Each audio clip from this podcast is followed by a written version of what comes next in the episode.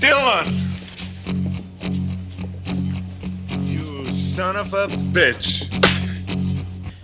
C'est le podcast de filmexposure.ch dans lequel nous exposons l'actualité du cinéma à la lumière de l'histoire du 7e art.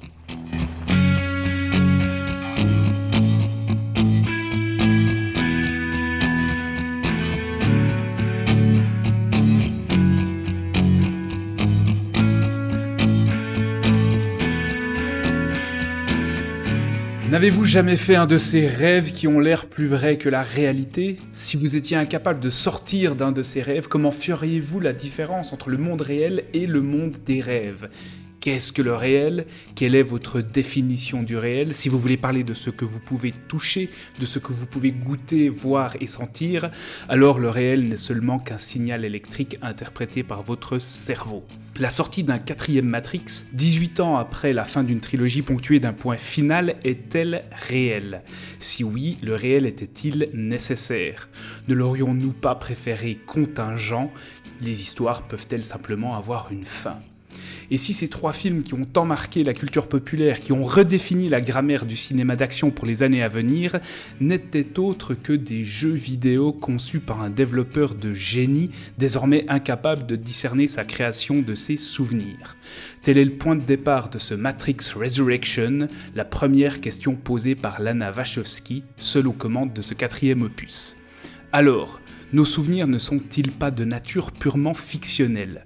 Pour répondre à cette question et à beaucoup d'autres, j'imagine, j'ai le plaisir de retrouver mes deux comparses plus d'un an après notre dernier épisode. À moins qu'il ne s'agisse d'un déjà-vu, j'ai donc avec moi celui qui voyage à travers les pays comme d'autres échappe aux agents à l'aide de portails, celui qui a fait exploser le code Twitter en le déformant en faveur de l'analyse approfondie du cinéma d'action grâce à son compte One Perfect Headshot, j'ai nommé Alexandre Allo. Salut Alex. Guten Tag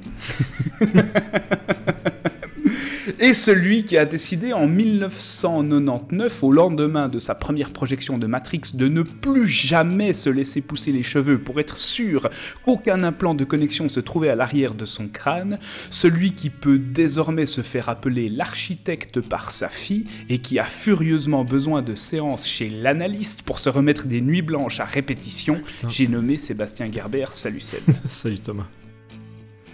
Bienvenue dans le 15e épisode d'Expose, le podcast de Film Exposure spécialement ressuscité à l'occasion de la sortie de Matrix 4. Would you like to know more? Bon, autant le dire d'emblée, on va spoiler comme des gros porcs dans ce podcast. Euh, une fois n'est pas coutume, on va parler d'un seul film. On s'est dit que la sortie de ce nouveau Matrix justifiait euh, de tordre un peu la règle de notre podcast habituel, qui n'en est de toute façon plus réellement euh, depuis un moment. Donc on va se focaliser sur Matrix 4, The Resurrections. et puis, je ne sais pas si l'un de vous deux se sent motivé à l'idée de pitcher brièvement ce quatrième opus.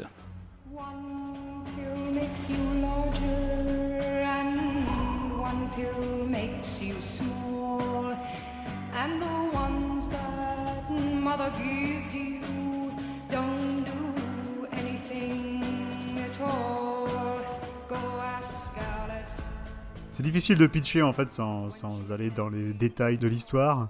Ouais, donc on retrouve euh, au début sans explication Thomas Anderson, qui est un développeur, un programmateur euh, entreprises de jeux vidéo qui a créé la trilogie Matrix euh, sous forme de jeu vidéo, qui est un jeu euh, extrêmement populaire, qui a révolutionné euh, l'industrie. Parfois, il a des, il a des, espèces de visions, je sais pas ce qu'est la réalité ou, si c'est des scènes en fait de ses souvenirs ou de sa, propre création. Donc il va chez un psy qui lui donne plein de pilules bleues à prendre au quotidien pour pouvoir vivre euh, normalement sans, euh, crise, euh, sans, vision quoi. Et tout bascule en fait quand il reçoit un, voilà, il reçoit un texte qui lui demande, comme dans le premier Matrix en fait, de suivre des instructions. Et il va vite se rendre compte donc que ben, la réalité n'est peut-être pas ce qu'elle semble être. On va revenir sur les, sur les détails du script, j'en suis sûr. Après, en fait, c'est difficile d'appréhender un film comme Matrix 4 sans, sans, sans, avouer de, but en blanc que c'est pas possible de commencer à, de, de regarder ce film sans avoir certaines attentes, même en essayant de, de garder la plus grande ouverture d'esprit possible. La trilogie Matrix ayant été euh, pour plein de cinéphiles, donc nous y compris, voilà, un, un jalon de notre cinéphilie et euh, de, façon plus ou moins euh, intense. Je sais que Seb, tu, tu préfères le premier, t'es pas trop fan des, deux suites. Mhm. Euh, mais moi, moi, en l'occurrence, c'est la trilogie entière qui m'avait vraiment marqué. Donc j'essaye toujours d'appréhender les œuvres que je découvre sur leur propre terrain, en fait, par rapport à ce qu'elles veulent faire. Mais il se trouve que celle-là, elle vient quand même avec un certain héritage et en plus, elle crée un dialogue avec son héritage. Il va, il va forcément falloir en parler. Donc moi, après un, seul visionnage, j'ai pas eu le temps de le voir deux fois, mais après un seul visionnage, il y a, y a plus plusieurs impressions qui restent. Et moi, une... en fait, j'ai deux ou trois impressions majeures. C'est que Lana Wachowski, elle veut régler certains comptes, elle veut rétablir sa vision de sa création et euh, désormais son mode opératoire en tant qu'artiste et, en tant que cinéaste a radicalement évolué, ce qui rend ce nouveau Matrix complètement différent dans la forme, surtout dans la forme euh, de, ses prédécesseurs. Alors justement, puisque tu parles de mode opératoire et puis de différence avec la forme, je pensais que c'était peut-être la première question à laquelle on allait pouvoir s'intéresser. Parce que Matrix, le premier comme les deux suites, sont des films qui pour moi ont toujours été hyper importants parce que non seulement ça nous raconte quelque chose euh, d'extrêmement fouillé et d'extrêmement intelligent, mais en plus de ça, ça le fait par une forme qui est euh, époustouflante et qui en plus est toujours au service du fond ou en tout cas euh, en lien direct avec le fond. Et c'est vraiment une, saga qui a redéfini, comme je le disais tout à l'heure, la, la, grammaire du cinéma d'action pour les années à venir. Donc on peut peut-être commencer par s'intéresser à ça, parce que c'est peut-être le sujet sur lequel on sera le plus d'accord les trois. C'est est-ce que... Euh, Premièrement, est-ce que c'est un film, euh, ce Matrix Resurrections, qui est à la hauteur de ce qu'ont été les autres Matrix dans sa manière éventuelle de redéfinir des codes du cinéma d'action, visuellement parlant? Et puis surtout, est-ce que c'est un film qui essaye de faire ça? Est-ce qu'on, est-ce que c'est toujours, est-ce que Lana Wachowski assume encore cet héritage de jalon dans le cinéma d'action, ou bien est-ce qu'elle est passée à autre chose? Donc peut-être qu'on peut commencer par s'intéresser à la, à la forme vraiment au sens strict du film. Seb, toi, t'en as pensé quoi visuellement parlant? euh, je suis assez partagé. Sur, le moment, en fait, c'était un peu compliqué parce qu'il y a vraiment, c'est vraiment, euh, vraiment hyper différent de, ce qu'on avait vu avant. C'est-à-dire qu'on retrouve des codes, on retrouve quelques éléments visuels qu'on connaissait des trois premiers films, mais très vite, dès qu'on entre dans les scènes d'action, dès qu'on entre dans la représentation de la matrice, dès ou même dans la représentation du, du, monde réel, euh, elle opte pour des trucs, pour une, pour une approche qui a, qui a plus grand-chose à voir avec ce qu'on, qu'on connaissait des trois premiers films, où il y avait un, côté hyper opératique, avec des plans très très composé, avec une, architecture, une, euh, une, répartition des objets dans la, dans la géographie des scènes qui était euh, beaucoup plus monumentale que ce qu'on a dans le nouveau film. Quoi. Là, on est dans quelque chose qui va, euh, qui va un peu plus vite, où on est plus dans le on est plus dans le mouvement, ce qui fait que euh, sur le, moment, sur le moment j'étais un peu décontenancé, et puis en fait en y repensant, euh, je crois que je comprends, je, comprends cette approche, je comprends ce que ce qu'elle essaye euh, plus ou moins de faire avec ce qu'elle raconte, et pour le coup en fait je trouve que ça fonctionne, ça fonctionne relativement bien, même si, même si voilà à quelques reprises il y a des trucs en termes de en termes vraiment d'image pure, en termes de rendu, où, où, je décroche un peu, mais j'ai l'impression que c'est aussi que, que tout est reste quand même très maîtrisé comme ça l'était et surtout on sent qu'il n'y a rien qui est, laissé, euh, qui est au hasard ce qui fait que même les trucs qui pourraient donner l'impression d'être euh, soit trop factices ou bien un peu euh, cheap si on peut utiliser ce mot là le sont par pure volonté et pas par manque de moyens ou je sais pas tu vois. Donc même si le film il m'a un peu moins forcément il m'a moins cloué il m'a moins impressionné que, que ce qu'on avait pu voir dans les trois premiers comme le film va de toute façon, euh, va toute façon euh, dialoguer avec le passé, avec ce qui a été fait dans, euh, dans, ces trois premiers films, bah forcément, elle, elle essaye une, une, approche différente, quoi, pour, aussi pour nous faire comprendre que, que par la simple image, on va nous raconter autre chose, et puis qu'on doit, on doit aussi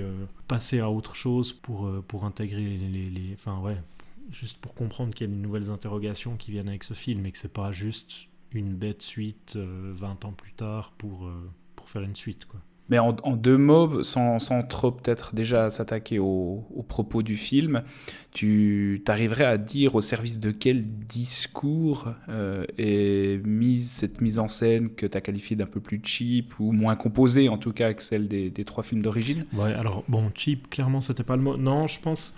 Je pense que ça l'est bien cheap parfois, je trouve. Mais... Ouais, oui et non, c'est-à-dire que, tu vois, si on, si on se base sur ce que sur ce qu'elle a fait avant ça, sur, euh, sur, euh, sur Cloud Atlas, et puis ensuite le peu que j'ai vu de, de Sense8. euh, Tu verrais une continuité visuelle là entre le projet Sense8 et. Ouais, alors je pense qu'il y a déjà une continuité visuelle par rapport à ce que, à ce que j'ai pu voir. Sense8, comme, comme, comme on en discutait, euh, c'est une série que j'avais commencé et arrêté assez vite. euh, je, pourrais même plus vraiment te dire pourquoi. Si ça se trouve, j'avais regardé la première saison en entier et j'ai oublié euh, quasiment tout ce que j'ai vu parce que j'avais pas, pas du tout croché. Mais je me souviens qu'en termes d'image, déjà là, on, on était dans des choses qu'on retrouve dans ce, dans ce nouveau Matrix, une, une photographie hyper lumineuse avec euh, une utilisation de la lumière naturelle assez fréquente, euh, des, des couleurs hyper vives. Enfin, bon, d'une part, il y a vraiment ce truc, euh, cette idée d'aller euh, à rebours de ce qui se fait à l'heure actuelle, hein, dans le, dans le Mhm. blockbuster euh, d'action, de super-héros, etc., où on a tout le temps une image grisâtre, euh, terne, où on veut bien nous faire comprendre que c'est la déprime intégrale chez tout le monde, euh, etc. Bon, il y a, il y a- il y a peut-être du côté de, de DC où ils se sont permis euh, un peu plus de couleurs et puis des trucs un peu plus euh, fantasques, mais ouais, je sais pas. Je pense que d'un côté il y a une volonté de faire une, de continuer un langage qui a été mis en place sur les films et cette série précédente. Mhm. Donc je pense qu'il a, y a une approche qui est externe au film, externe à ce que à ce que le, le- film raconte et externe à la trilogie, en- enfin aux trois premiers films. Et après, euh, après ouais, il y a effectivement peut-être une, une, volonté plus, euh, plus réfléchie de, euh, d'une part, d'amener une forme qui va peut-être questionner notre rapport euh, à ce genre de film, à ce genre de blockbuster, de se dire pourquoi est-ce qu'il faudrait que ça ait tout le temps la même, euh, la même gueule, pourquoi est-ce qu'il faudrait qu'on tourne tout le temps ça avec le même type de photographie, avec le même type de teinte, euh, avec le même type de cadrage, etc. Et là, clairement, autant dans les scènes d'action que dans la photographie, que dans l'utilisation des effets visuels, j'ai l'impression qu'il y a euh, l'idée de euh, d'amener de la nouveauté et de, ben, de, de simplement, euh, simplement questionner le spectateur. Et, et justement, alors après, ça va, ça va rejoindre aussi un peu tout ce que raconte le film par rapport à son héritage, etc. Enfin voilà, quoi, c'est un peu. C'était un peu mon sentiment sur le vif, quoi. Et toi, Alex, d'un point de vue strictement formel Moi, franchement, je m'attendais, bon, je m'y attendais pas. Donc, euh, pareil réussi pour Wachowski qui m'a surpris euh, avec euh, l'approche utilisée. Et rétrospectivement, je comprends l'approche et elle me dérange pas. Sur le coup, c'est vrai que j'ai quand même pas mal accusé le coup devant. Devant le film, je me disais, euh, ouais, au début, je me demandais ce qui se passait quand même. Parce qu'en fait, euh, comme tu dis, Seb, euh, il y a une volonté de ne pas faire comme les autres blockbusters. Je pense que Wachowski, elle aime pas. euh, je pense que c'est très très clair qu'elle aime pas trop euh, ce qui se fait euh, dans l'industrie hollywoodienne en ce moment, euh, du côté des gros studios en général. Et donc, euh, elle veut euh, donc prendre le contre-pied de ça, et ne pas donner, euh, ne pas donner aux fans ce qu'ils attendent. Et les fans de la saga Matrix, forcément, ils attendent. Alors, c'est ce qu'ils attendent. on- Ils attendent des, des scènes d'anthologie, d'action, shootées d'une certaine façon, découpées d'une certaine façon, chorégraphiées d'une certaine façon. Et donc là, on n'a rien de tout ça. Et comme tu dis, ça participe du discours du film. Mais en fait, moi, la, la question que je me pose, en fait, il y en a d'autres questions que je me pose. Lana, ça l'intéresse plus de. En tout cas, dans ce film, ça ne l'intéressait pas de faire de l'action comme dans la trilogie. Alors, la première question, c'est pourquoi en mettre autant? Parce que franchement, il y en a plein. Il y a vraiment, il y a vraiment Mm. plein d'actions, quoi. Et le problème, du coup, Mhm. c'est que, ok, tu, tu veux faire. Enfin, je sais pas, peut-être qu'elle voulait faire de l'anti-spectaculaire, peut-être qu'elle voulait. Enfin, enfin l'anti- l'anti-spectaculaire, ça marcherait pour la scène du, euh, du bullet time inversé, là, dans, dans le garage de, de Trinity, où il y a Neo qui rencontre euh, l'analyste. Donc, ça, c'est de l'anti-spectaculaire, on est d'accord? Ça, ça marche plutôt bien avec le propos. Mais après, il y a, enfin, je sais pas, la, scène du train, la, scène où Bugs elle aide euh, Morpheus à, échapper aux agents au début, euh, tout le final. Voilà, c'est, de l'action, euh, ironiquement, ironiquement, c'est de l'action shootée comme ben, pas mal de blockbusters de merde qui sortent ces dernières années aux États-Unis, quoi, où. Où il y a quelques plans larges qui font mouche et euh, tout ce qui est tout le tissu qui est censé euh, les, les mettre en relation et ben c'est un peu de la bouillie quoi. Et donc ma deuxième question c'est euh, si, si ça l'a fait tant chier que ça, pourquoi elle a refusé d'utiliser une seconde équipe? Parce que c'est Lana qui a tout qui a tout qui a tout tourné. Elle a ouais, elle a elle a insisté pour qu'il n'y ait pas de Ouais. seconde équipe qui, qui fasse l'action. C'est elle qui a tout fait. En fait, moi, je voilà, je, je comprends pas pourquoi elle a pas délégué. Si elle voulait pas déléguer pour être sûre faire passer ce qu'elle voulait faire passer, pourquoi en mettre autant quoi? Ça, ça je comprends pas. Y par moments, j'ai vraiment l'impression que le film s'auto-sabotait, euh, tu sais. Où, euh, au- autant au niveau de ce que ça raconte que, que de la manière dont les scènes d'action sont, euh, sont chorégraphiées, sont mises en scène, où, on, va, on va nous introduire des éléments, alors soit des, euh, soit des motifs qu'on avait vus dans les films précédents et le film va jouer avec d'une manière ou d'une autre, faire un écho, faire une répétition, faire, enfin peu importe, il y a, y a un peu plein de choses qui se passent au niveau des motifs des films précédents qui reviennent ici. Et dans l'action, ils font la même chose où on te présente des mises en place, des situations qui vont amener à une scène d'action, tu te dis ah on va partir vers ceci, vers cela, euh, il y a une course-poursuite, il y, a, euh, il y a un combat avec X personnes qui se met en place, rien que, le, petit duel, l'espèce de duel euh, dans le dojo avec, le nouveau Morpheus, assez représentatif je trouve de ça, c'est qu'on te, on te présente la scène, tu te dis ah ok ça, ça me rappelle telle ou telle scène dans les films précédents, donc tu t'attends à quelque chose, et là le film, direct, il va, en sachant que ça va créer cette attente chez le spectateur, il va casser le truc et il va, euh, partir. Enfin, à chaque fois, ça désamorce complètement ce qu'on te met en place. Et du coup, euh, ben, la scène avec Morpheus, par exemple, elle est euh, où, euh, où dans le premier film, on avait, on avait cette longue scène où, où Neo prenait, commençait à prendre conscience du, du pouvoir qu'il avait, puis des capacités qui, des capacités qui, qu'il avait face à Morpheus, etc. Et puis tout d'un coup, il prenait confiance en lui. Là, tu as la même scène, mais elle est expédiée en, en- en très peu de temps. Elle dure quoi? Elle dure une minute trente, deux minutes à tout casser. Et on, te présente ça, mais en, en, en t'enlevant totalement, ou presque totalement, euh, le... comment dire le, climax de la scène. Alors on l'a on a cette espèce d'explosion machin mais mais elle est coupée hyper vite et direct on passe à autre chose. Alors que dans le premier film toute la scène en question elle était euh, elle était euh, hyper portée par la musique t'avais vraiment la, la mise en scène qui La, euh, la- la jouissance kinétique, elle est plus là. ouais c'est ça c'est ça t'avais vraiment t'es privé de ça. Il y a, une, il y a un, un détail important dans cette scène, c'est que Neo il dit qu'il a fini de se battre. Mhm. Et il le dit texto, il dit euh, je me bats plus. Et, euh, et en fait, quand tu regardes le film dans son ensemble, il y a, il y a énormément de choses qui ont changé en termes Mhm. d'approche de l'action euh, pour Neo et Trinity. Alors, corrigez-moi si je me trompe, mais ils utilisent jamais d'armes à feu. C'est juste ouais Mhm. Et la plupart des scènes de combat de Neo, à part où il se bat au moment où il se bat contre Smith, en gros, à part celle-là, il se bat pas tellement en fait. Il utilise ses pouvoirs, euh, enfin il utilise ses espèces de pouvoirs d'énergie kinétique là pour, euh, Pour repousser les pour balles. repousser les balles, pour repousser les... ce qui lui tombe dessus quoi. Et voilà, c'est une approche, c'est une dynamique totalement différente de l'action. il subit l'action énormément Mais en même temps, c'est une dynamique que personnellement je trouvais contradictoire parce qu'il arrive à stopper les balles, qui est un des pouvoirs auxquels il accède le plus tard dans le premier film, et donc qui est potentiellement beaucoup plus difficile à maîtriser que le kung-fu. Et puis là, en même temps, il nous dit qu'il maîtrise encore le kung-fu. hein. il dit I still know kung-fu, mais il l'en fait pas vraiment, qui est pourtant un pouvoir beaucoup plus simple que celui de repousser les balles. Bah il en fait, mais un peu comme une prêle quoi. Oui, donc il le sait plus. Non, bah il le fait plus, mais est-ce que c'est parce que Kenny Reeves il y arrive plus? Je- Non, je sais pas si c'est ça, moi, par, par rapport à ce que tu dis, Alex, au fait que, que Neo il se bat pas vraiment, à part, à part durant cette scène euh, contre, contre Smith. Mais même là, en fait, il y a vraiment un truc où, où tu sens que lui, il est fatigué et que c'est quelque chose qu'il a plus envie de faire. Parce qu'après, le reste des scènes, euh, il les subit plus qu'autre chose. Et puis à la fin, ben, d'ailleurs, tu as ce renversement où en fait.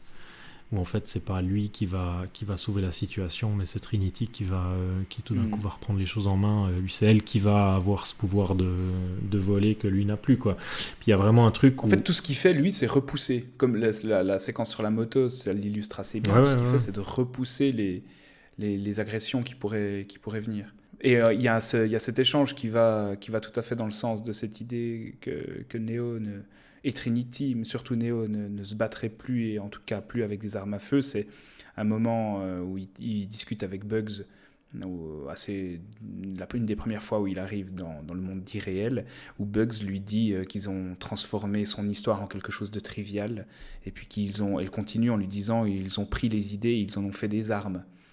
Et donc tu sens que et Bugs et Neo, en tout cas Neo en entendant Bugs dire ça, devient dérangé, enfin est dérangé à l'idée que, que les concepts et les idées, c'est là où tu as un discours qui est à double lecture. Le- le- la trilogie, il y avait des idées, et moi on, a retenu quelque, on en a retenu quelque chose de trivial, et on a transformé des idées en armes. Et tu as la même chose au, stade de lecture, enfin au niveau de lecture pour Neo, où euh, ces, idées ont été réduites à de simples armes, ce qui expliquerait pourquoi il n'en touche plus là. Bah, euh, clairement, il y a beaucoup de choses qui, à mon avis, empêchent euh, Wachowski de dormir la nuit par rapport. euh, Mhm, Parce que c'est- une certaine frange de la population américaine a retenu de la trilogie et plus particulièrement du premier Matrix. Quoi. En fait, au final, ça ne m'étonne pas qu'elle ait, qu'elle ait cette approche.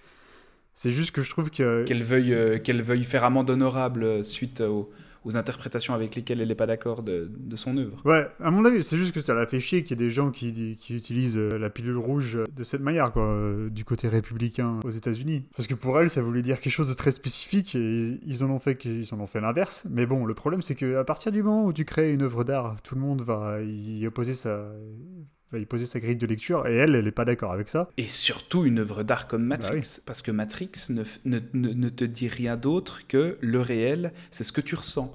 Et que le réel, c'est ton interprétation des choses. C'est c'est tes sentiments, c'est tes émotions. Donc la pilule rouge, elle va être ressentie et interprétée de manière différente par n'importe quel spectateur. Et donc c'est dans la continuité de Matrix de voir des interprétations et des ressentis contradictoires par rapport à Matrix. Tout à fait. Sauf que, ça, a dépassé, en fait, ça a dépassé le stade de, de l'acceptable, à mon avis, pour elle. Et maintenant, euh, c'est toute la subtilité, tout ce qui était, tous les sous-entendus de la trilogie, bah, c'est tout en surtexte maintenant. Quoi.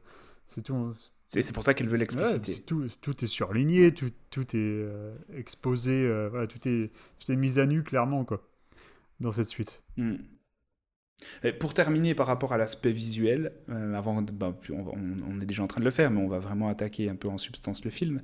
Mais moi, j'ai vraiment ma première réaction. Moi, j'ai beaucoup aimé le film. Je crois que parmi nous trois, je suis peut-être celui qui l'a préféré, mais hum, je l'ai, je l'ai- trouvé littéralement indigne de la trilogie visuellement.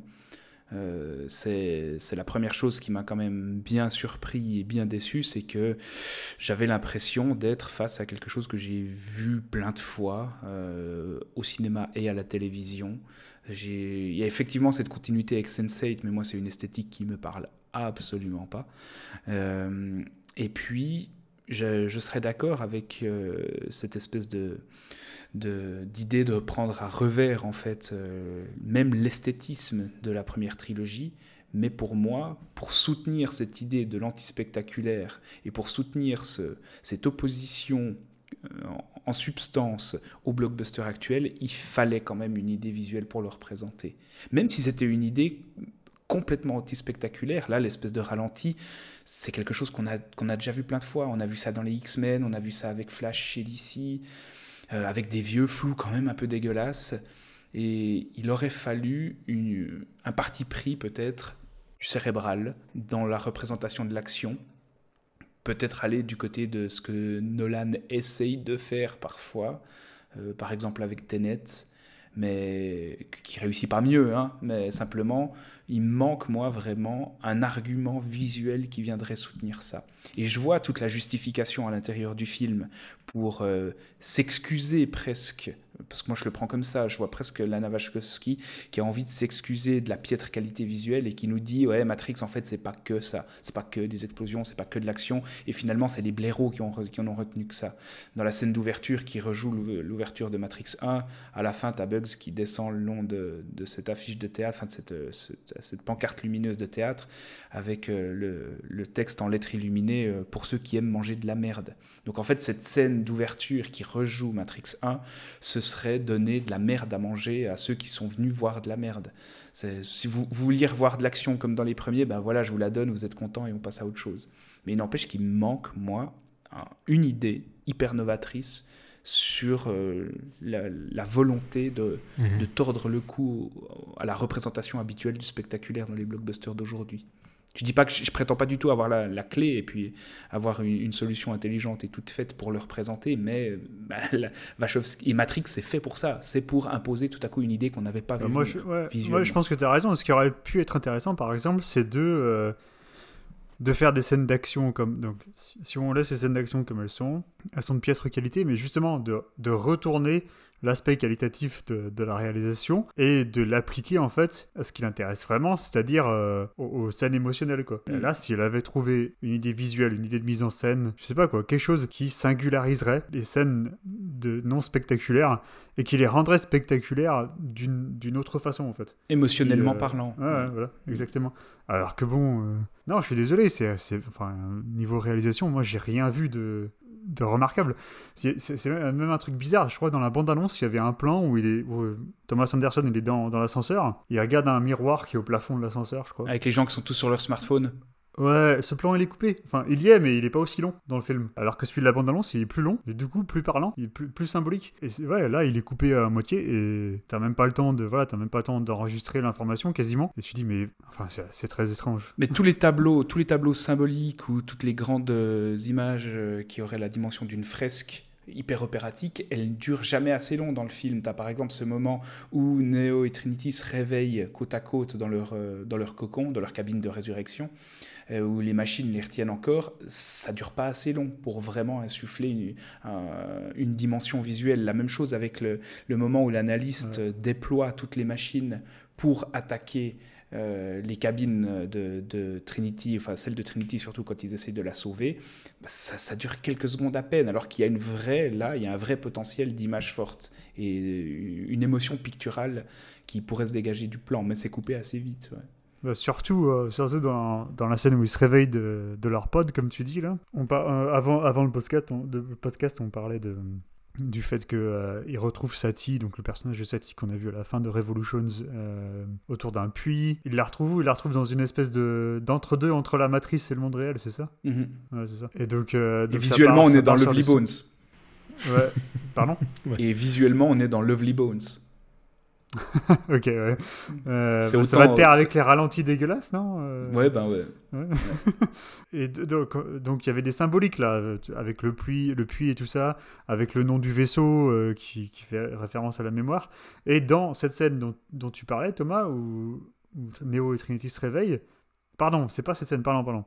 C'est la scène où l'analyste il, il explique qu'il les a, qu'il les a recousus en fait. Euh, Ah oui, oui, oui, après leur ouais. mort. Et en fait, on voit des flashs d'eux en train de se faire Exactement. réparer, de se faire opérer quoi par les machines. Et il y a un plan, c'est super furtif, Mhm, mhm. de Neo Borgne. Ouais. Où il a un seul œil. Il y a un œil réparé et pas l'autre. Il y a un œil réparé et l'autre qui est pas réparé. Et ça, c'est un, c'est un plan super symbolique, surtout quand tu commences à avoir euh, des métaphores avec la mythologie euh, nordique, ce qui est le cas de, de la quadrilogie, hein, euh, en l'occurrence. Euh, je sais pas, t'as un borgne à l'écran. euh, Oui, Ce oui. qui est le cas de celui-là aussi, parce qu'il y a un personnage qui s'appelle Freya, euh, Mhm. la, grand-mère qui cultive des fraises s'appelle Freya. Comme tu disais, le vaisseau c'est Mnemosyne, donc c'est la déesse, Mhm. euh, bon c'est grec là en l'occurrence, mais c'est la déesse du souvenir. Donc on a, on a quand même toujours Non. cette volonté d'ancrer ça dans les Je sais pas, tu, ouais, justement, tu vas, tu vas du néo, du néo aveugle à la fin de Revolutions, et là, tu, tu révèles qu'à un moment, il, y a, il existe cette, cette image symbolique de lui borgne, euh, et, et tout le propos du film, c'est par rapport au souvenir et au savoir. Enfin, je sais pas, tu, tu fais durer le plan plus d'une demi-seconde, non? Moi, ça me paraît très logique. Bon, donc visuellement, euh, je crois qu'on est plutôt d'accord quand même pour dire que même si euh, Seb, tu y vois une forme de continuité avec euh, les précédents travaux de, de Lana Wachowski. C'était une que- supposition. hein. Moi, je voulais juste, juste dire rapidement que donc Sense8, vous avez, vous avez pas beaucoup regardé, mais donc moi j'avais regardé les deux saisons. Et euh, la première saison, en fait, c'était les deux Sir Wachowski. Et la saison Ouais. 2, c'était que Lana. Et Lily s'est barrée à la deuxième. La saison 2, c'était que Lana. Ça, commence, ça a commencé quand même à décroître niveau qualité, je trouve. Mais il y avait toujours, je pense qu'elle était bien soutenue euh, par les autres producteurs et euh, toute l'équipe autour. hein, et euh, elle avait été restée plus ou moins dans la continuité de la première saison. Mais voilà, c'est- la façon de tourner a changé à ce moment-là, je pense. Ça a commencé avec Cloud Atlas, c'est- ça s'est intensifié avec Sense8, où elle a laissé tomber. euh, elle laissé tomber le. le- elle a arrêté de tout storyboarder. elle, a, voilà, elle a appris à tourner d'une façon différente, notamment avec Tom Tickwer. Mm. Et, euh, et voilà, elle, en a beaucoup gardé. Quoi. Je sais pas si l'argument c'est pas une Euh. recherche de fluidité euh, dans l'image qui correspondrait aussi à, à son expérience et à ce qu'elle veut nous transmettre, mais Peut-être. Euh, Alors que pour le coup, euh, pour le coup, euh, enfin tout le film me semble beaucoup moins fluide quoi. Mm. Et Bah, on, le sent, C'est un, un- truc, on le sent, à- on le sent à l'écran parce que la, la, la caméra est beaucoup plus mobile. Il y a, euh, il y a, il y a beaucoup de longues focales, des trucs, euh, des trucs qui essayent de te faire rentrer un peu plus dans l'écran qu'avant, où on était, où, où tu avais vraiment plus la, la, la séparation euh, film spectateur. Puis là, on essaye. Enfin, il y a vraiment un truc dans la mise en scène où on essaye vraiment de, de, de, de, de te prendre dans le film, quoi, euh, en tant que spectateur. Mais du coup, Mhm. euh, je sais pas, il y a un truc, il y a- il y a- au, au niveau du montage, ben, ça, rejoint, ça rejoint ce que tu dis Alex, avec des plans, euh, des plans qui, pourraient, euh, qui pourraient être parlants, qui sont coupés hyper vite. Il y a plein de choses comme ça où à chaque fois euh, on, te pose un truc, on te pose une attente et puis hop ça coupe, ça passe à autre chose. Euh, la, la- caméra elle, se décadre un peu bizarrement à plein de moments. Enfin il y a cette espèce de grosse course poursuite euh, nocturne dans la ville qui, où, on voit on voit des fractions de plans qui pourraient être qui pourraient être enfin qui pourraient être vraiment impressionnants et à chaque fois c'est coupé par quelque chose d'autre. Donc ouais je pense qu'il y a il y, a, il y a clairement il y a une volonté derrière, mais du coup on sent que, enfin je sais pas, ça fonctionne pas au final quoi. C'est Mm. C'est comme les portes, euh, le, le coup des portes Ouais. qu'on ouvre et qui ouvre euh, sur euh, un monde à 45 Ouais, degrés avec un changement de, de gravité à 45 degrés. Alors c'est représenté plusieurs fois, mais ça pourrait donner quelque chose ouais, de tellement franchement- plus puissant. On en voit un petit bout dans la bande-annonce où Morpheus il passe à travers Mhm. une porte comme ça Ouais. et, la, et la caméra se, La première fois, ouais. se, se pivote en fait pour, euh, pour revenir euh, dans le bon sens. et moi forcément je m'étais dit putain cette scène elle va déchirer. Mais non, non c'est tout ce Ouais, que ouais. tu vois dans la bande-annonce, Ouais. c'est toute la scène. Ouais. Ouais. Ouais. Ça arrive pas à la cheville d'une scène d'Inception dans les hein. couloirs de l'hôtel. Malheureusement je suis d'accord. C'est triste quand même. Ben ouais. Mais pour aller dans le sens de ce que tu disais, Seb, et si on voulait vraiment peut-être être bon prince, euh, cette volonté de, de nous intégrer dans le film par une mise en scène beaucoup plus proche de l'action, beaucoup plus caméra à l'épaule aussi, pourrait peut-être coller à un propos du film qui cette fois nous dit de manière très claire que nous sommes en tant que spectateurs dans la matrice.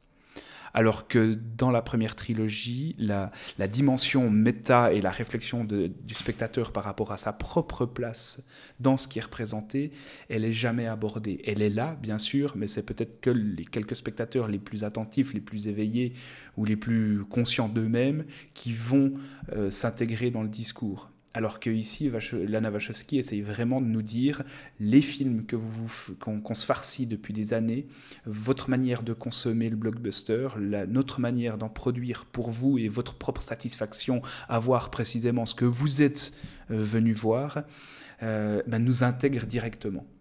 Et on est très clairement, en fait, le monde sur lequel s'ouvre le film, dans lequel Thomas Anderson est un développeur de Mhm. jeux vidéo, c'est très clairement notre monde actuel dans notre consommation du blockbuster et dans l'industrie hollywoodienne.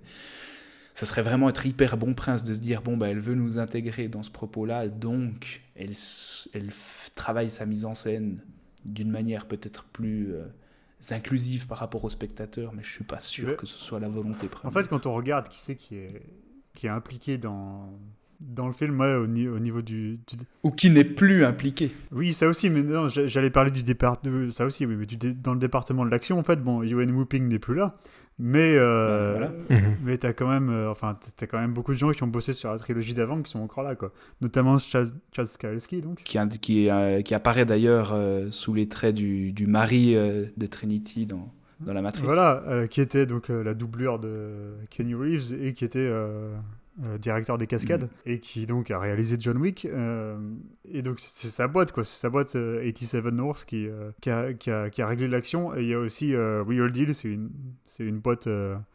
C'est tu vois, c'est une équipe euh, en, Allemagne quoi, qui font plein plein plein de films euh, américains aussi, et pas que, mais ils font plein de films américains et ils font du beau boulot. Enfin, c'est euh, toi t'as vu Nobody il y a pas longtemps, Seb, t'as bien aimé. Ouais. Euh, bah, tu vois, c'est la boîte de Stahelski qui a fait ça. Ouais, ouais, ouais, tout à fait. ouais. Enfin, moi, je suis sûr que Wachowski, elle, a parlé, elle leur a parlé. Même si c'est elle qui a tout shooté, euh, c'était forcément une collaboration avec eux. Donc, a priori, tout est volontaire. C'est ça, bah, a priori. Enfin, je vois pas.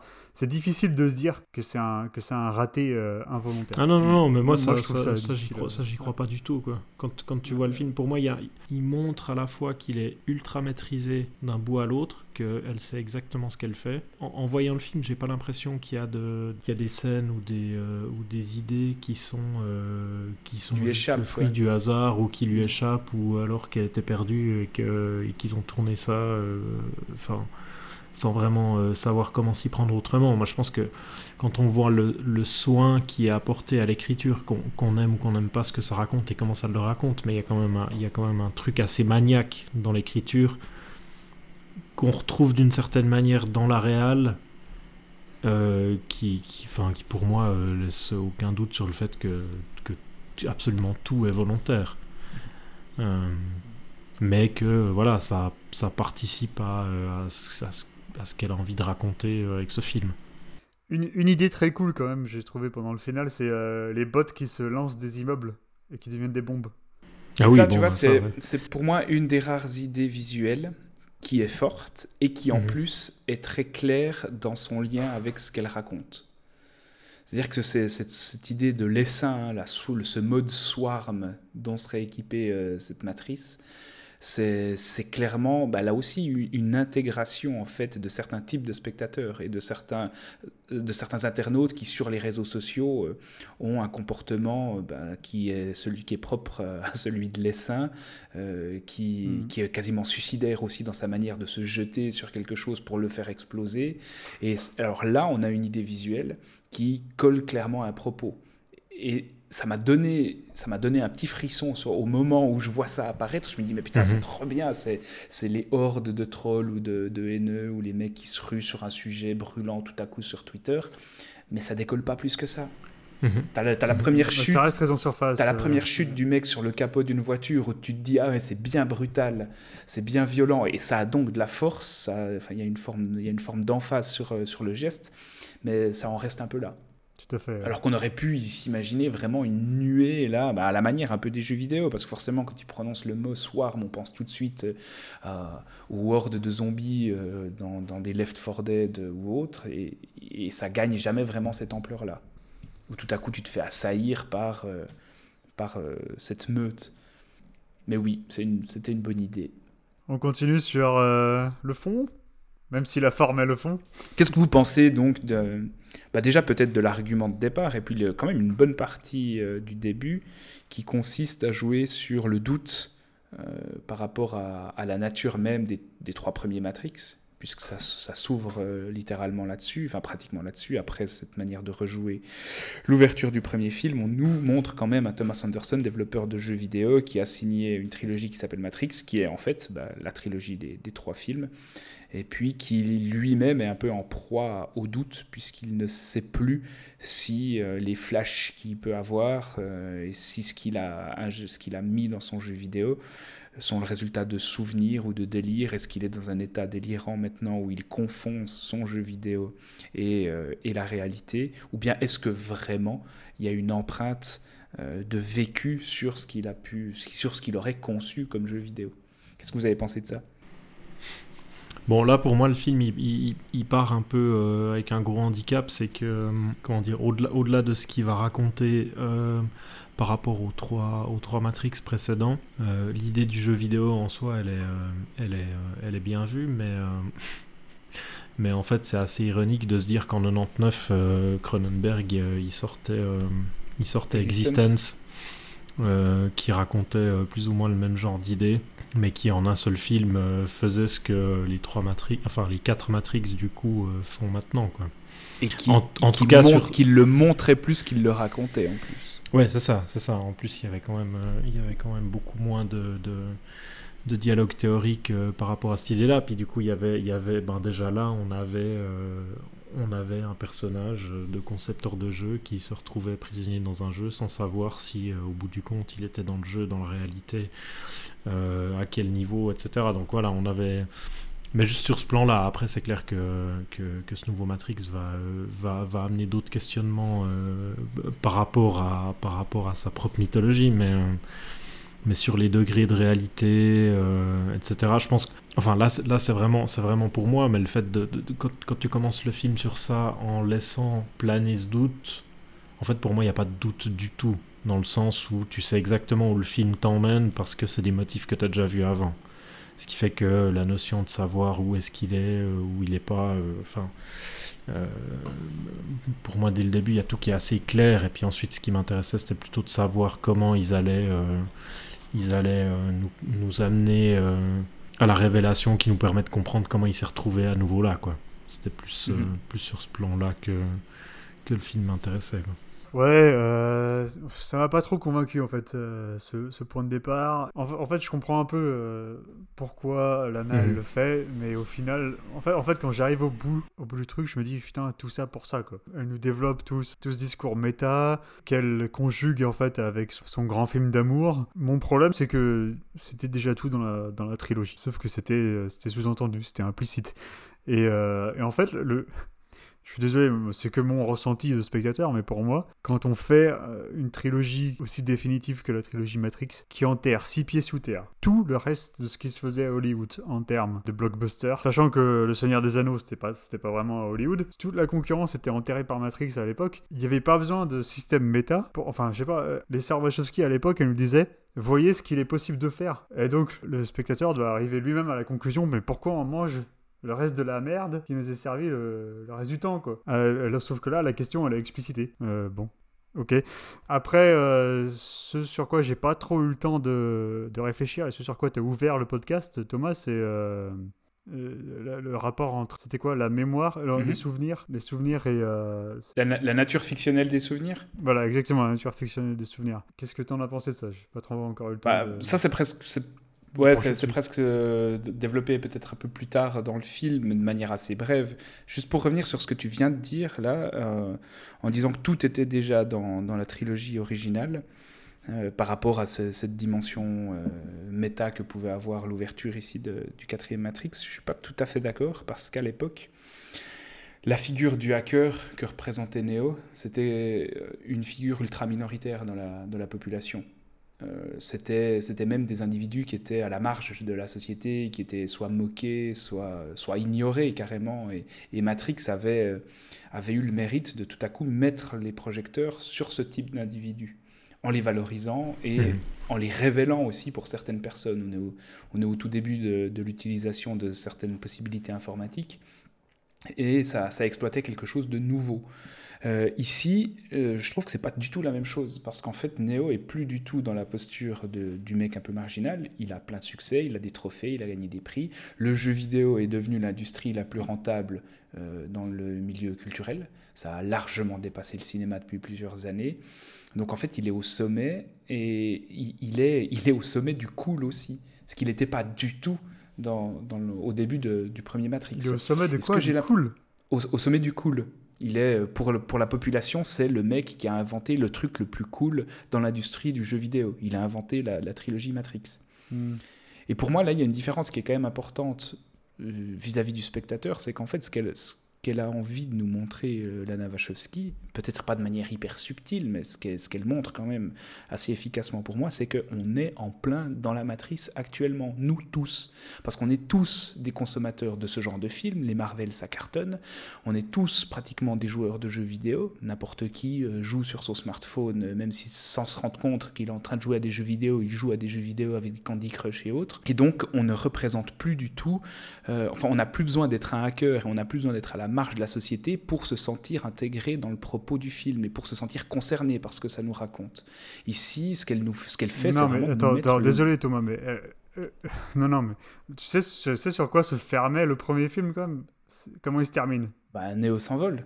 Non, mais avant, On il est au téléphone, il parle au système, mais en fait, il parle au spectateur. Bien sûr, À mais ce ça moment-là, peut- il, il parle au spectateur, et ça se finit avec Rage Against the Machine Mais- qui dit Wake up. qui dit wake up, exactement. Mais ce que je dis Mais à qui il dit Wake up, quoi bien sûr qu'il le dit à nous, simplement. Ce que, Ah, je- ce que je je sais disais je tout à l'heure, c'est que l'adresse au spectateur, elle était, elle était moins explicite dans le premier film. Putain, comment tu veux faire plus explicite que ça Non, je pense que tu as beaucoup, t'as énormément de spectateurs qui se rendaient pas compte que en fait le film parlait exactement de notre société. Après voilà, on va pas, on bah, va pas spéculer sur la réception majoritaire Ouais, de- ouais, des, premiers Matrix, mais simplement le, le- tu peux pas contester le fait que Neo, il est perçu en 99 par la majorité des spectateurs comme un mec dont on se moque, de- dans- comme un mec qui est à la marge. C'est un minoritaire Neo. Ok, ok, ok, admettons. Alors que là, on nous, on nous présente vraiment le mec qui a accédé au sommet et qui a atteint le sommet de la culture populaire actuelle. C'est lui, c'est à lui qu'on doit la référence de la culture populaire dans la Matrice. C'est lui qui a signé la trilogie Matrix. Donc en fait, c'est le mec qui a accouché euh, à l'équivalent des, des Marvel depuis quelques années. Et là, l'adresse au spectateur, elle est claire. C'est le monde culturel dans lequel vous êtes. C'est un monde qui est dirigé par ses consultants, par ses marketeurs qui réfléchissent euh, en termes d'algorithmes, qui analysent ce qui mhm. fonctionne le mieux avec des études de marché pour vous servir de la merde.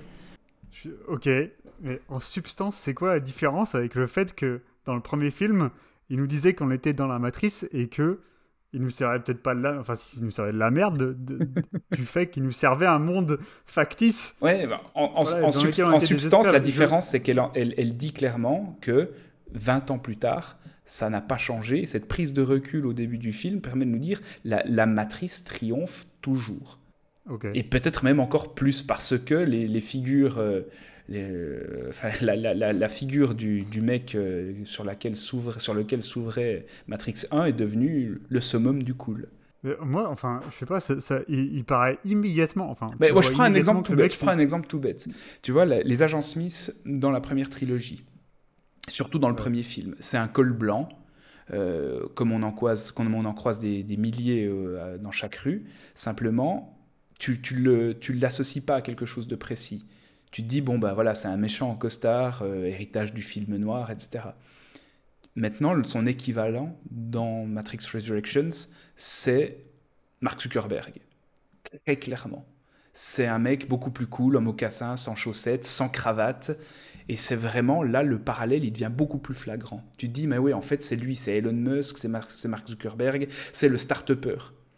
Et je trouve que là, l'ancrage de la figure, par exemple, de Smith est beaucoup plus explicite dans notre réalité qu'il pouvait être dans la première trilogie, où le col blanc, il n'est pas autant clairement identifié. Tu parles en fait d'une actualisation, oui, comme tu disais euh, avant le podcast, c'est une, actualisation de la trilogie en disant rien n'a changé, quoi. Rien n'a changé, si ce n'est que la matrice est toujours plus triomphante. Ok. Bah, je suis pas, je suis pas en désaccord, mais est-ce qu'il fallait faire un film pour dire ça, quoi? Ben, étant donné que la matrice triomphe toujours, ça le justifie certainement. Oui, moi je pense que oui. Je pense que le fait que, que Matrix n'ait pas changé, ne serait-ce que les, durablement la manière de faire du film d'action, je pense que ça le justifie. Je pense que le, les, 40 euh. 000 Marvel qu'on se tape depuis 10 euh, ans, ça, ça justifie qu'on vienne nous dire qu'on bouffe toujours de la merde. Ouais ça se justifierait pas si on avait retenu quelque chose et si, et si Hollywood avait véritablement, dans son essence, retenu quelque chose de Matrix. C'est pas le cas. Tu trouves, tu trouves que la trilogie a pas changé les films d'action? Non, mais bien sûr que si, mais simplement, tu peux me dire quel film après Matrix euh, a, a, intelligemment intégré ce qu'a fait Matrix? Ok, mais... voilà. non, je peux pas, mais c'est une régression. ça a quand même eu un impact. Ça, bien sûr que ça a eu un impact, mais ça, ça a ni été compris ni été correctement intégré dans la suite. Enfin, en tout cas, à large échelle. Hmm. Ok. Cette idée d'avoir transformé la trilogie Matrix cinéma en trilogie Matrix jeu vidéo, qui pour le coup amène un truc intéressant en plus, c'est le, le, le, fait que le jeu vidéo, tu y joues, tu le termines, tu recommences, tu y rejoues, tu le... Enfin, tu vois, il y a, y, a, y a, cette idée où, où c'est toi, en tant que joueur, qui va euh, faire ce que tu veux de ton personnage, mais au final, tu vas tout le temps l'amener au même point parce que tu arriveras tout le temps à la même fin.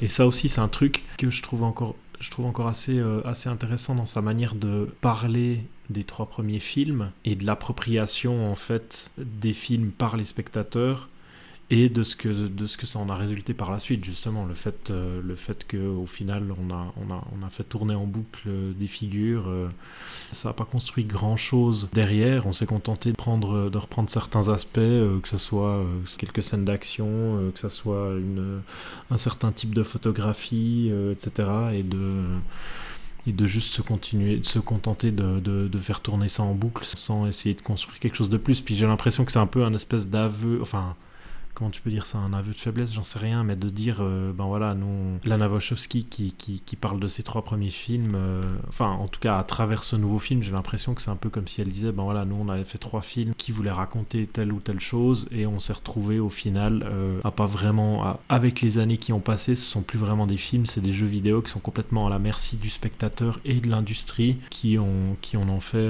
ce qu'ils voulaient, quoi.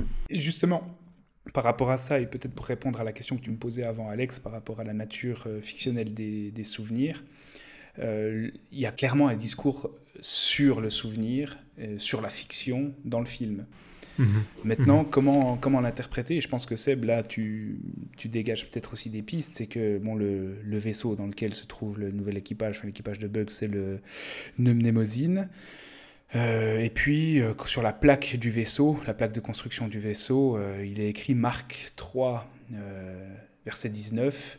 Et si tu regardes à quel verset ça fait référence, c'est celui où il est écrit dans la Bible Et Judas Iscariote, celui qui livra Jésus. Selon les traductions, c'est soit ça, soit le traître. hein, et Judas Iscariote, le traître. Donc la notion de souvenir est très clairement associée par cette, euh, par cette référence biblique-là à la notion de trahison, puisque le, vaisseau qui porte le nom de la déesse du souvenir est affilié à, ce verset-là.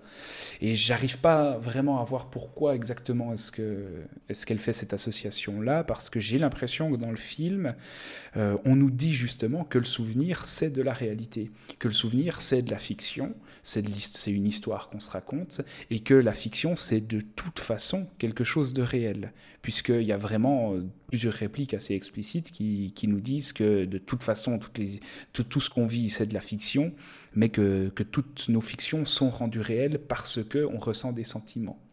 Alors, est-ce qu'il faudrait euh, interpréter ce lien qu'elle fait entre le souvenir et puis la trahison de Judas par l'absence de sentiments? Est-ce que les gens qui se souviennent de Matrix comme quelque chose de dépourvu de sentiments ont trahi euh, ce qu'était Matrix?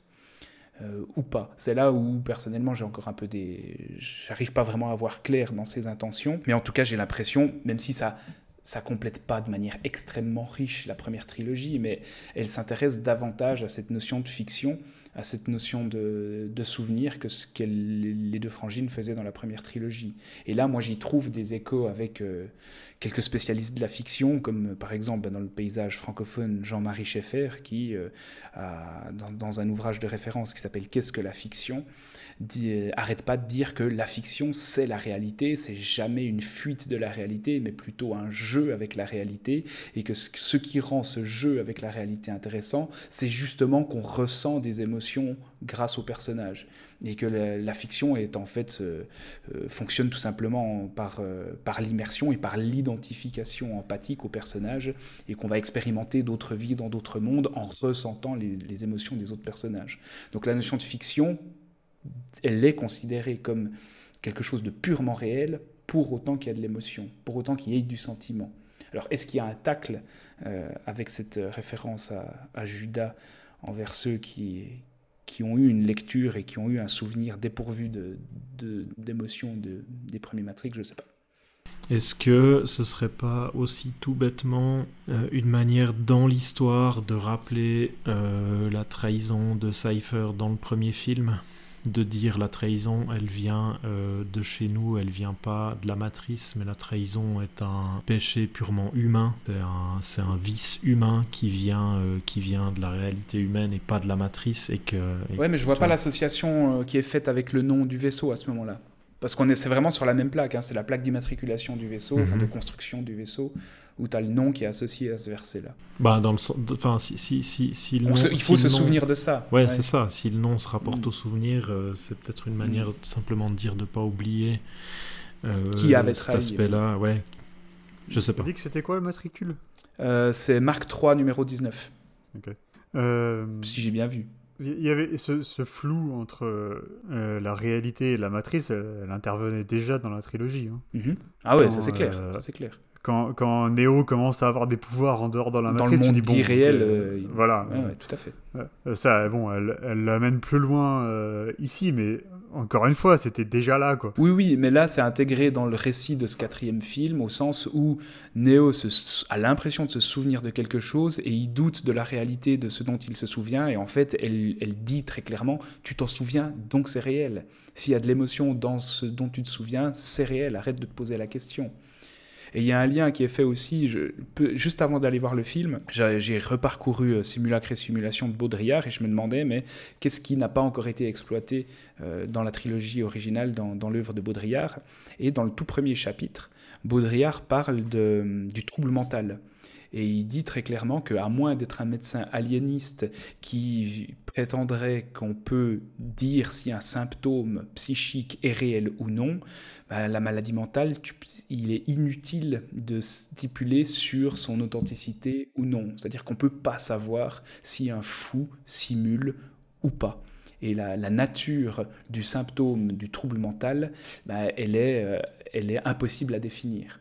Et justement, ce quatrième Matrix met Neo dans la peau de quelqu'un qui doute sur ses symptômes de, malade mental. Et il y a là aussi quelque chose d'assez intéressant, c'est-à-dire que on, nous dit clairement qu'il s'agit d'arrêter de se poser la question de savoir si quelqu'un ressent véritablement quelque chose ou pas. Il le ressent, point. Enfin, s'il y a quelque chose de tangible qui fait que quelqu'un ressente quelque chose, il le ressent. Et ça, c'est quelque chose qui n'avait pas été dit de cette manière-là dans la première trilogie. En tout cas, pas en ces termes. Non, pas en ces termes. C'est toujours implicite, cependant. au début du premier film, il demande au mec qui vient, qui vient lui acheter des. Je sais plus ce qu'il vient lui acheter. Il vient acheter des trucs dans son appart. Ça t'arrive de planer, puis il lui dit bah oui tout le temps, et puis il lui donne des noms de, stupéfiants qui lui permettent de planer. Ouais, ouais. Hmm. et Néo lui demande est-ce que t'as pas l'impression, euh, enfin, est-ce que tu te demandes pas si t'es réveillé ou. Et il lui dit tout le temps. Euh, ou pas. Oui, voilà, hmm. exactement. C'est dans cette scène-là qu'il ouvre le livre de, de De Baudrillard, ouais. C'était pas Baudrillard qui avait dit que euh, Matrix, c'est exactement un film euh, qui, qui, serait fait par la Matrice, si la Matrice existait. Ouais, mais parce que euh, il avait vu que le premier il n'avait pas vu les suites et il avait d'ailleurs dit, quand il avait dit ça, il avait dit euh, que ce qui aurait été intéressant, c'est de représenter un, entre-deux, la matrice et le monde réel. Euh, donc ce que vont clairement faire euh, les Wachowski hmm. dans, dans, les suites avec, euh, avec les limbes, euh, ce genre de choses. Mais oui, il avait, il avait plutôt euh, rejeté le premier Matrix, et en tout cas son propre héritage sur le premier Matrix, en disant mais je crois pas qu'ils aient tout à fait compris mon œuvre, mais parce qu'il avait tout simplement pas vu les suites qui rendaient le tout parfaitement cohérent avec simulacre et simulation. Mais là, tu vois, dans le Matrix 4, il y a quand même ce recul, cette prise de recul que moi je trouve intéressante, où on nous dit, bah, en fait, maintenant le simulacre, c'est devenu la trilogie Matrix c'est devenu une icône, vide de sens pour beaucoup. Et je trouve que ça, ça, ça, a de la pertinence. Alors c'est peut-être traité de manière beaucoup plus explicite, beaucoup plus bah, lourde que ce qu'elles avaient réussi à faire dans les premiers, mais ça justifie l'existence de Matrix 4. C'est pas inintéressant, non, c'est vrai. Mais bon, ah, euh, la nature, la nature euh, réelle ou non de, de, la trilogie est finalement euh, confirmée. Oui, oui, bien sûr. Mais en fait, je me demande même si la question. Au, final, est-ce que la question mérite d'être posée, tu vois? On parlait, on parlait des, euh, des, souvenirs et de la fiction. Oui, oui, oui. oui. Euh, donc, finalement, on sait que c'est des souvenirs et pas de la fiction. Bah, c'est la même chose. En fait, je pense que le, le, fin mot de l'histoire, c'est que fiction et souvenir, c'est la même chose et c'est de la réalité pour autant que ce soit investi de sentiments et de ressentis tu as, assez clairement la, fameuse citation de Nietzsche qui est citée implicitement dans le film. Hein, il n'y a pas de fait, il n'y a que des interprétations. C'est dit de manière assez claire quand même dans le film. Et c'est ça, il n'y a pas de vérité, il n'y a que des interprétations, il n'y a que des ressentis par rapport à la vérité. Bah, c'est ce que l'analyste dit quand tu dis que c'est beaucoup plus facile de, de manipuler euh, les émotions que de manipuler les faits. Exactement, mhm. exactement. Ouais, ouais. Donc ouais, moi je trouve que malgré euh, la faillite formelle, enfin ce que j'identifie comme étant de la faillite formelle du film, euh, je trouve quand même que le film se justifie par rapport à son actualisation, par rapport à ce qu'il nous raconte, la manière avec laquelle il nous raconte aussi. Enfin moi j'ai été, c'est con, c'est l'argument peut-être le, plus benet à sortir, mais j'ai quand même eu l'impression d'être face à un film qui me stimulait intellectuellement, euh, comme je l'avais plus été depuis un moment. Alors c'est pas parce qu'il fait mieux que la plupart des merdes qu'on doit dire que c'est un bon film, mais il n'empêche que ça, faisait quand même un moment où euh, j'avais plus été dans cette posture-là de spectateur. Et je trouve que cette, euh, ce, dézoom sur l'industrie hollywoodienne actuelle, euh, qui est un peu revancharde quand même, parce que ça, ça va jusqu'à citer la Warner Bros. au sein du film qui est produit par la Warner Bros. Mais je trouve quand même que c'est pertinent. C'est un constat qui est pertinent sur l'état actuel de l'industrie. Et qu'est-ce que tu penses de la scène post-générique alors? Ah putain, alors ça c'est impardonnable. non, ça c'est. c'est vraiment impardonnable. Comme était, en fait, je trouvais déjà que le film se terminait sur une mauvaise note avec euh, la visite de Trinity et de Neo euh, à l'analyste. euh, qui lui disent mais finalement euh, c'est pas si mal si tout le monde repeint le ciel en arc-en-ciel euh, ça fera comprendre aux gens que c'est bien d'être libre Euh, je trouvais déjà ça un peu lourdeau euh, et je trouvais que le ton euh, était presque déplacé par rapport, à, par rapport au film et où il nous avait conduit jusqu'à jusqu'à son terme. Parce qu'à la limite, des répliques comme ça, elles se justifiaient dans les premières minutes, dans les premières 20 minutes où on est dans ce, jeu sur le méta et puis sur le cynisme. Parce qu'il y a beaucoup de cynisme dans, dans le début du film. Mais parce que justement, c'est intégré un discours sur l'état actuel de l'industrie. Et Bah, ouais, mais en même temps, ça fait. Au début du film, là, euh, Thomas Anderson, il développe un nouveau jeu qui s'appelle Binary, ouais. donc, qui, de- qui- qui est donc l'antithèse de, de Trinity Bah, et ouais. l'antithèse de, de- Ouais. de ce qu'a fait la trilogie, quoi. Euh, et là, à la fin, Parce qu'on lui demande de développer ça. oui, il lui demande de le faire, ouais. et lui, il n'y arrive pas. Parce qu'il n'arrive pas à en fonctionner en système binaire. Oui, voilà, le truc il est en surbudget, enfin Mm. euh, en dépassement de budget et tout ça, enfin voilà. Mais, euh, mais à la fin, là, cette scène dont tu parles, bah voilà, après c'est une représentation de la. Enfin, le fait qu'il n'y a plus d'élus en fait, c'est euh, les deux personnages qui binôme. fonctionnent en symbiose. Mm. Voilà, qui, qui fonctionnent en symbiose l'un sans l'autre, ne fonctionnerait pas. Euh, ce qui était compréhensible dans la première trilogie aussi, mais c'est pas grave, là, si elle veut surligner, au moins elle le surligne, au moins elle finit le film sur un plan où les, les deux s'en vont ensemble en volant. Mais attends, tu comprends euh, ça, tu comprends ça au moment où c'est Trinity qui rattrape Neo quand il saute du toit. Bah oui, mais bon, là, là au moins on finit, on finit sur l'actualisation euh, voilà, physique de cette symbiose, quoi. Hmm. Ah, moi je dis pas que j'aime, hein, mais... euh, Mm.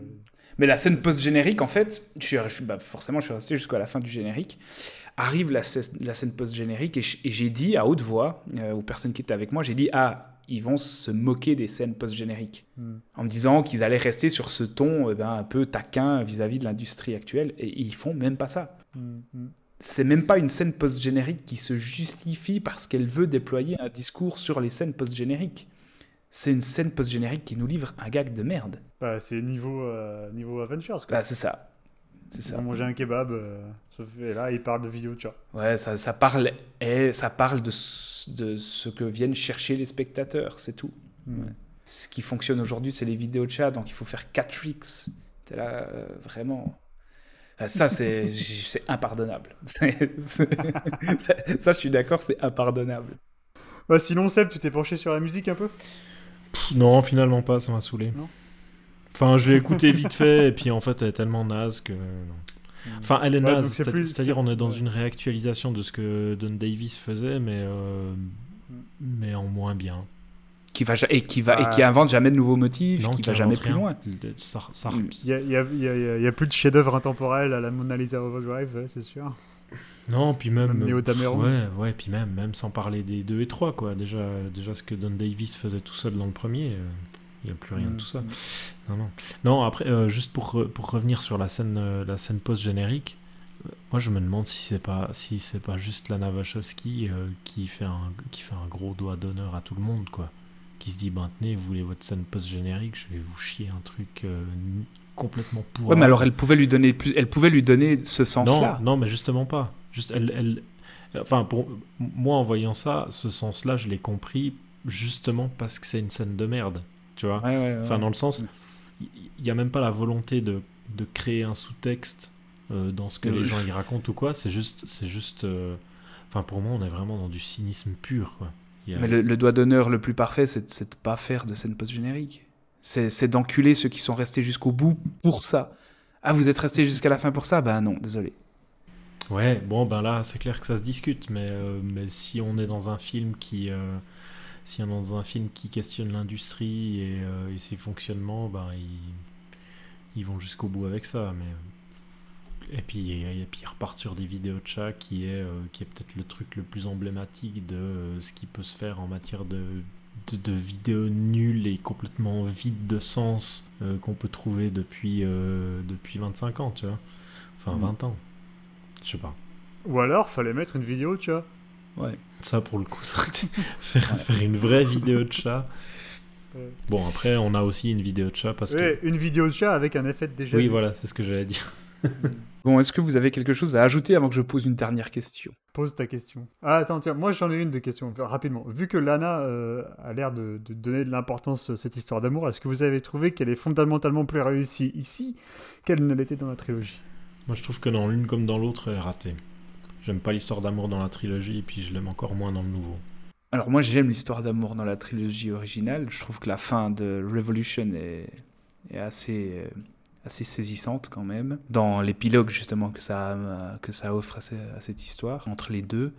Maintenant, est-ce que est-ce que c'est pertinent de se demander si c'est plus réussi ou pas? En fait, c'est- une histoire d'amour d'une autre forme quand même ici.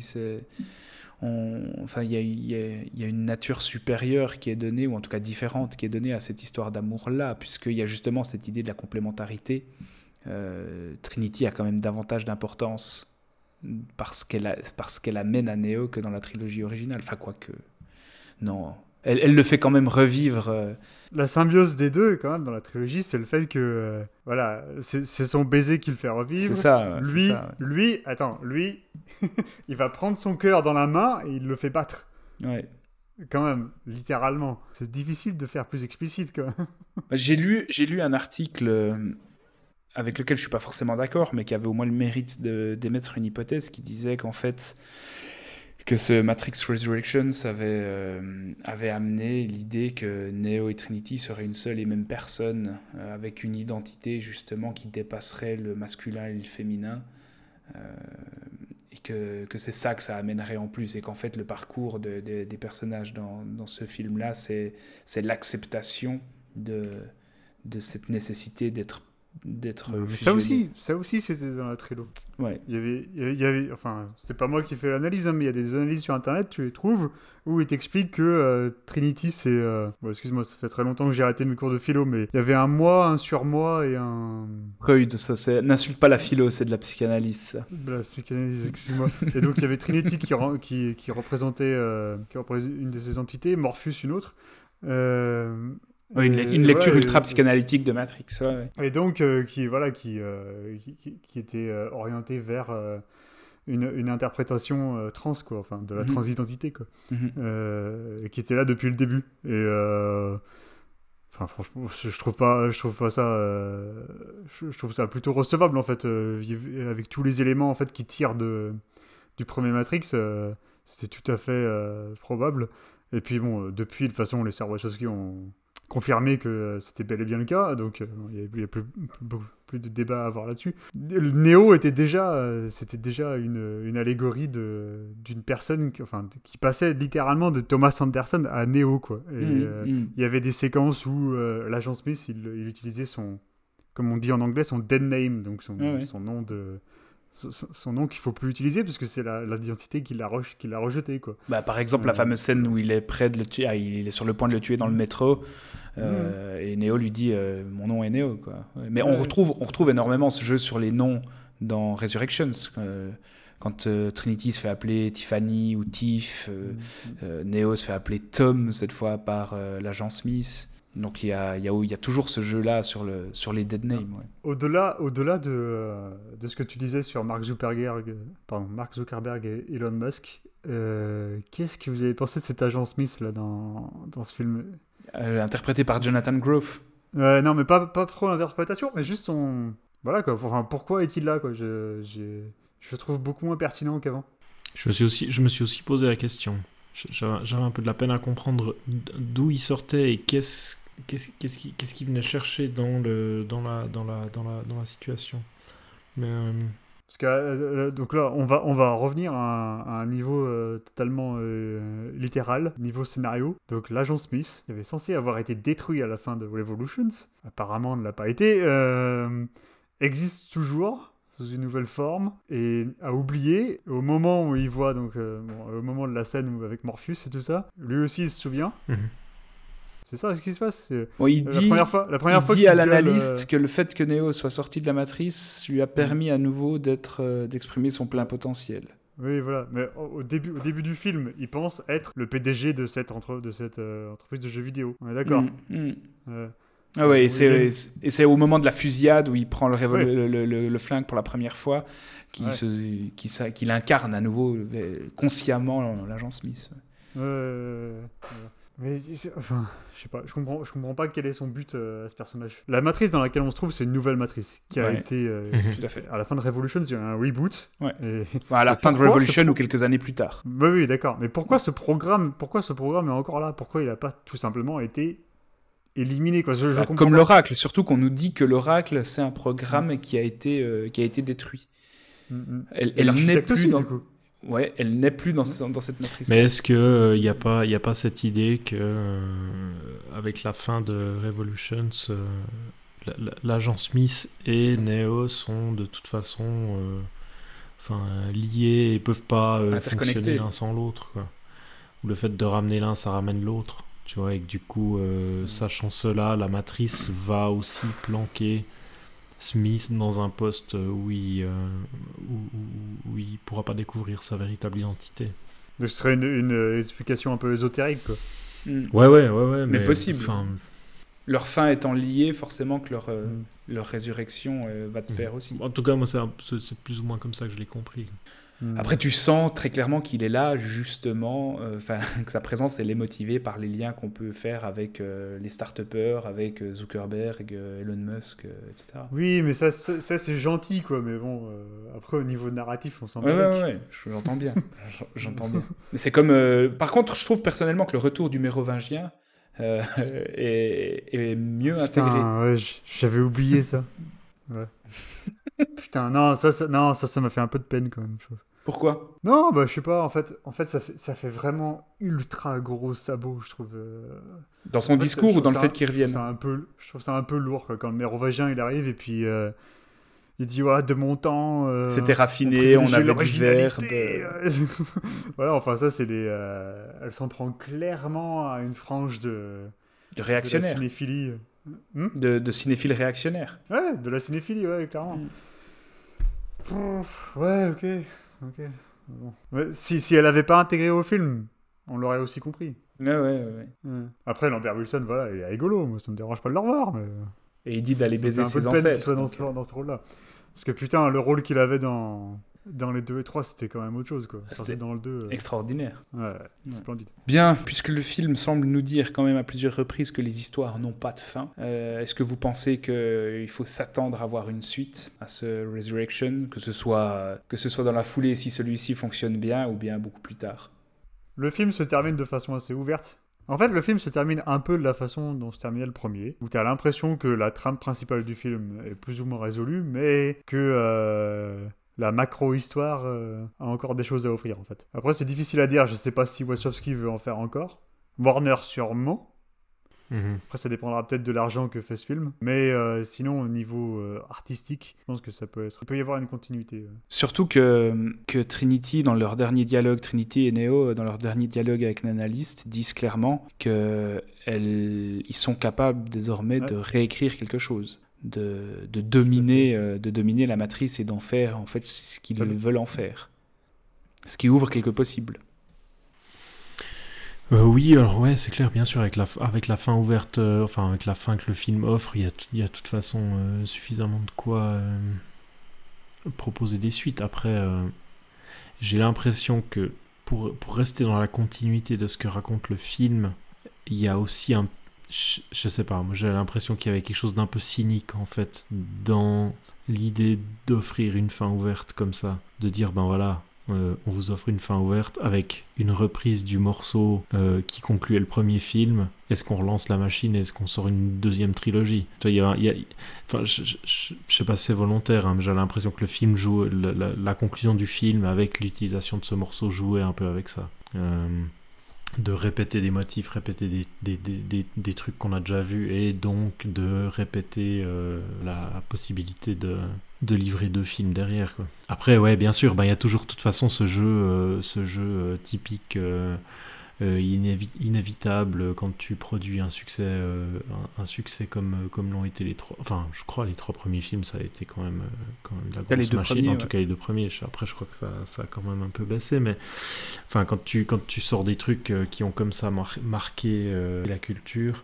T'es de toute façon un peu pris au piège entre euh, la volonté d'un studio qui euh, va vouloir se faire des bifetons sur, euh, sur le produit euh, et euh, les envies artistiques euh, de ses créateurs quoi. Donc mais je pense que le, le- je, je pense que c'est aussi ce que cette fin euh, raconte en creux quoi. Sans le dire sans, sans l'exprimer vraiment clairement mais par la manière dont elle se termine par l'utilisation du morceau par par ce que le film raconte avant quoi. Donc c'est rien. Si si- s'il y en a une moi je verrais ça d'un œil un peu cynique quoi. Enfin dans le sens j'ai l'impression que s'il y a une suite ce sera plus pour faire plaisir à la Warner que pour faire plaisir euh, à sa réalisatrice quoi. Je sais pas. Moi, ce qui m'intéresserait éventuellement, c'est cette idée d'un pointage, en fait, euh, tout- toutes les décennies ou quelque chose, à un rythme assez, euh, Ah ouais. assez enfin pas du tout soutenu, euh, de, des occurrences comme ça par décennie de matrices qui viendraient faire un pointage. Après, il y a, par rapport à ça, il y aurait une, il y a quand même une forme de régression entre la première trilogie et celui-ci, et puis cette idée irait dans la, dans la suite de cette régression, c'est qu'en fait le premier Matrix parle de quelque chose qui est à venir, notre emploi de la technologie, notre emploi du numérique qui était balbutiant Mhm. euh, au tout début des années 2000 et que Matrix anticipait en fait sur bien des points, alors que là, Resurrections, j'ai l'impression qu'il fait un état des lieux justement à- de notre emploi actuel et de notre consommation actuelle de, de, la, de la pop culture euh, et, du cinéma. Et ça serait intéressant de voir éventuellement ce qu'il pourrait aussi essayer d'annoncer par la suite. Mais en fait, je ressens pas le besoin personnellement d'une suite. Non, ouais, à voir. Bah, si, si, si suite il y a. Après, Mais- ça dépend. Est-ce que c'est toujours Wachowski qui sera aux commandes? Sachant que la Warner avait déjà, euh, avait déjà entrepris un projet euh, sans les Wachowski quand les deux refusaient de, de revenir sur Matrix. ouais. À, à- à quel moment? Il y a eu Comment ça le- en Fin embryon, des années 2000, ouais, hein. fin des années 2000, il y a eu l'embryon euh, d'un scénario. euh, Ah donc après la trilogie. Ouais, ouais, ouais, ouais, Ouais. tout à fait. Donc, euh, dans tous les cas, je crois qu'on vous encourage à aller voir ce Matrix Resurrection en salle, parce que malgré la déception qu'il peut euh, représenter, euh, en tout cas formellement pour euh, pratiquement chacun d'entre nous, ça reste un film bah, qui nourrit des discussions. et ça, c'est pas, c'est pas forcément déjà anodin en soi. Donc, on vous encourage à aller le voir. Nous, de notre côté, euh, on espère vous retrouver bientôt, peut-être l'année prochaine, peut-être avant, en tout cas en 2022, s'il faudra attendre un an pour nous réentendre, euh, on n'en sait rien. Euh, on vous souhaite une très bonne fin d'année 2021. À très vite, plein de bons films. Ciao. Salut Ciao.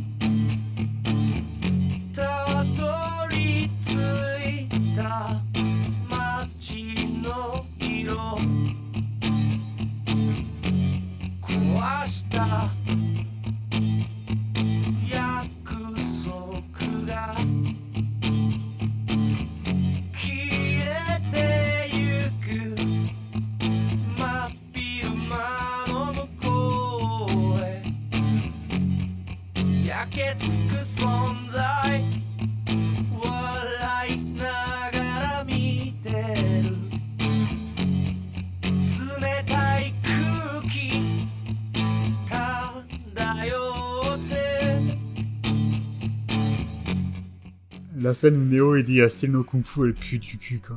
Putain. Oh là là, comme elle pue du derche quoi.